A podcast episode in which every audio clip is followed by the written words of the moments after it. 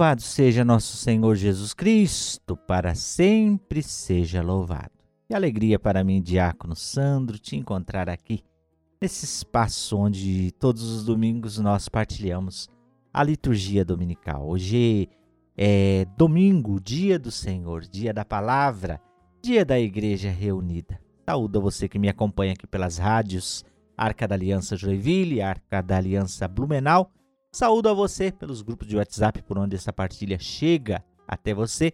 Saúdo também a você que me acompanha pelo podcast Palavra e Presença em todas as nossas plataformas digitais, por onde você quiser você encontra.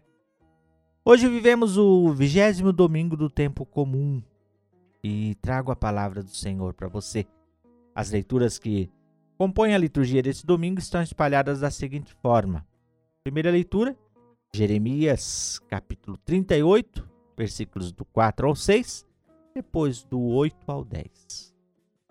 O salmo é o salmo 39, traz como refrão: Socorrei-me, ó Senhor, vinde logo em meu auxílio.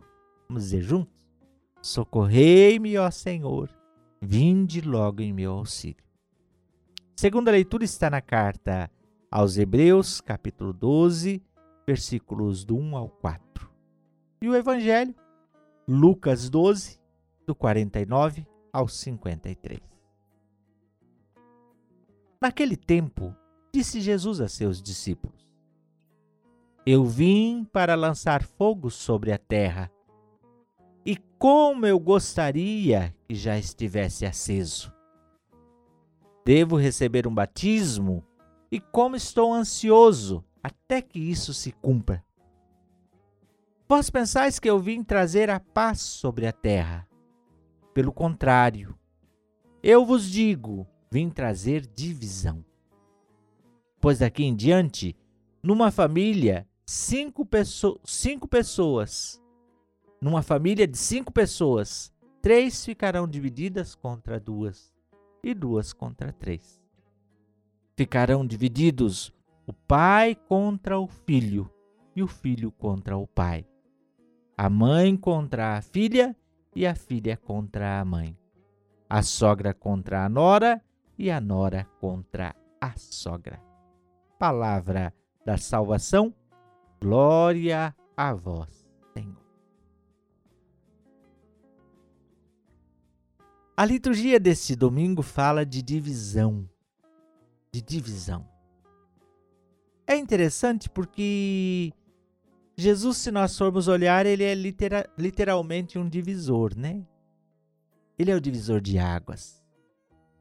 Existe uma história da humanidade antes de Cristo e outra depois de Cristo. O Cristo está no centro. Existiu uma história antes de Cristo, outra depois de Cristo.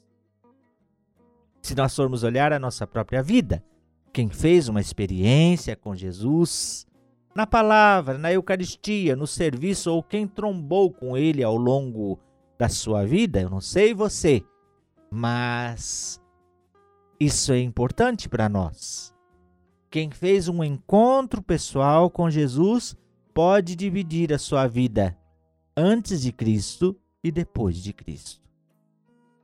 Eu posso dizer para você que a minha vida eu sei dividir certinho. Até os meus 21 anos, ah, Cristo não existia? Existia, mas não fazia diferença para mim. É esse que é o negócio. Agora, a partir de um encontro, de aprofundar uma amizade com ele, ele passou a ser alguém vivo e não mais um personagem da Bíblia e um personagem da história. Mas passou a ser alguém, um amigo, e a partir de se tornar amigo, passou a fazer toda uma diferença na vida. E é engraçado porque a partir disso, eu também tive que fazer algumas escolhas. Eu tive que fazer uma cisão. Eu tive que fazer um corte entre aquilo que era bom e aquilo que não era tão bom assim. Aquilo que estava de acordo com a palavra e a vontade de Deus para mim e aquilo que não estava de acordo com a vontade de Deus para mim. Então, na minha vida, essa palavra se cumpre. Porque Jesus é este. Ele diz: Olha, eu vim, não vim, disse aos discípulos: Eu vim para lançar fogo sobre a terra, e como eu gostaria que já estivesse aceso. Que fogo é esse? É o fogo do amor de Deus. O amor de Deus que é um fogo que se acende em nós, que se tornou presente a partir da presença de Cristo de um modo mais eficaz, mais eficiente. Como naquela sarça ardente, esse mesmo fogo ardia na vida de Cristo e arde na vida daqueles que encontraram-se com Jesus. Olha, eu vim trazer um fogo e como eu gostaria que esse fogo já estivesse presente, diz o Senhor, mas ele ainda talvez em alguns lugares não estejam. Então, a partir da minha presença, este fogo vai acender-se.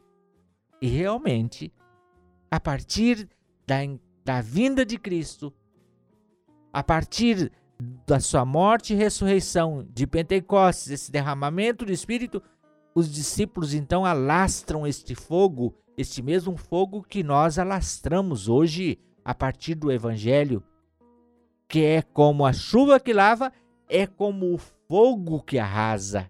É um fogo mesmo.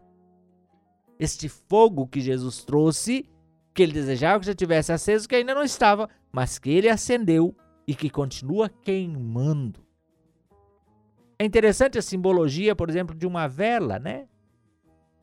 Na vigília pascal a gente acende o, o sírio pascal e a gente diz: Eis a luz de Cristo, e vai entrando naquela escuridão da igreja.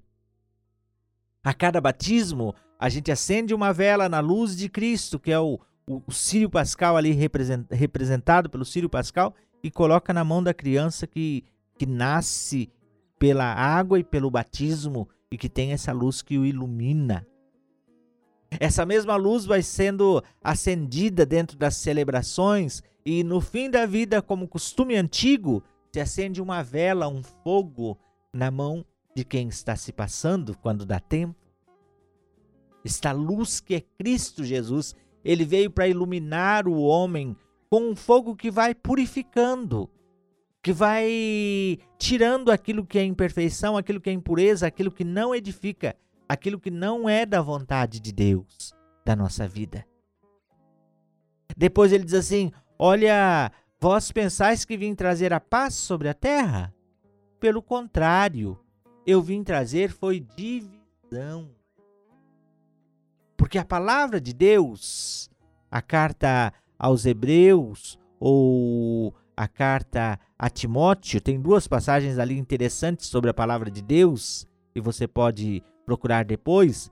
Diz que ela divide, é como uma espada que divide junta e medula.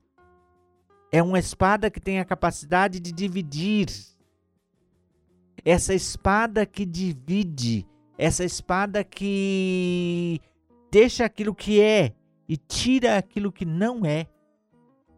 Quando você pega, por exemplo, uma, um pedaço de carne, você quer purificar, né? Às vezes a gente compra lá um, um pedaço de, de, de, de, de, carne no açougue, vem pele, vem gordura, principalmente quando quem gosta de comprar carne de porco, né? Talvez você já fez isso, né? Vai lá e pega aquela costelinha com pele, você tem que separar, né? Tirar. Depois vai fazer o torresmo do que é do que é toicinho e vai a, a usar só a carne. Essa faca que corta, que separa. A palavra de Deus separa aquilo que é daquilo que não é. E a palavra de Deus nada mais é do que o próprio Cristo. Ele é essa palavra que, a partir de uma amizade com Ele, nos ajuda a separar aquilo que é e aquilo que não é. Ah, mas ele vem trazer divisão em uma família, né? Nós estamos entrando aí na semana da família, hoje é dia dos pais, né? Na família, a partir da chegada de Cristo, ele divide. Então hoje nós vemos um, uma sociedade dividida e não é, não é muito a gente achar assim, meu Deus, não devia.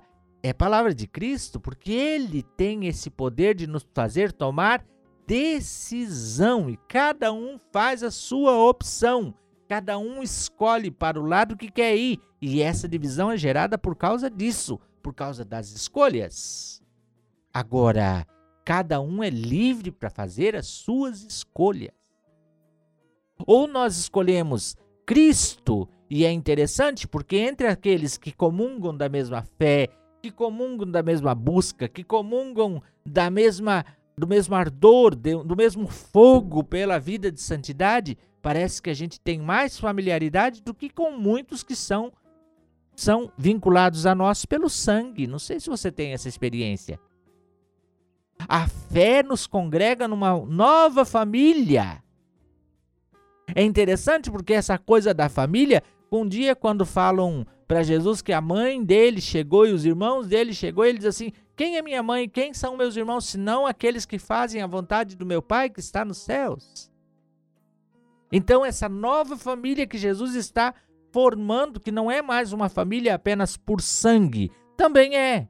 Não deixa de ser família consanguínea, família biológica. Mas a família que vai ficar unida é aquela que pertence à mesma fé, à mesma comunhão, ao mesmo ardor, que buscam as mesmas coisas, que é família de Deus e que não é família apenas biológica. Por isso ele vai dizer da divisão.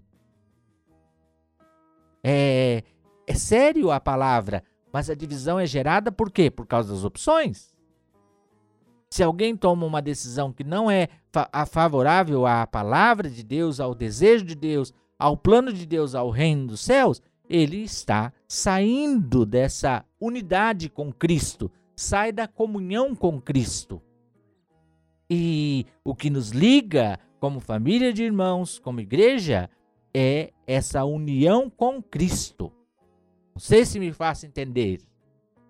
Mas por que, que ele traz divisão? Não é que assim, ah, Jesus veio para dividir. Não, ele não veio para dividir. Que reza o Pai que todos sejam um. Ele rezou essa oração, mas a divisão é própria da decisão que cada um vai tomando. O jeito de viver, a, a escolha que se faz. E que nós precisamos fazer escolhas. E é interessante porque aquilo que nós escolhemos, nós vamos colher o fruto da nossa escolha. Se escolhemos a vida, provaremos a vida. Se escolhemos a morte, provaremos a morte. Nós somos responsáveis pelas nossas escolhas. Hoje também nós celebramos o Dia dos Pais, né?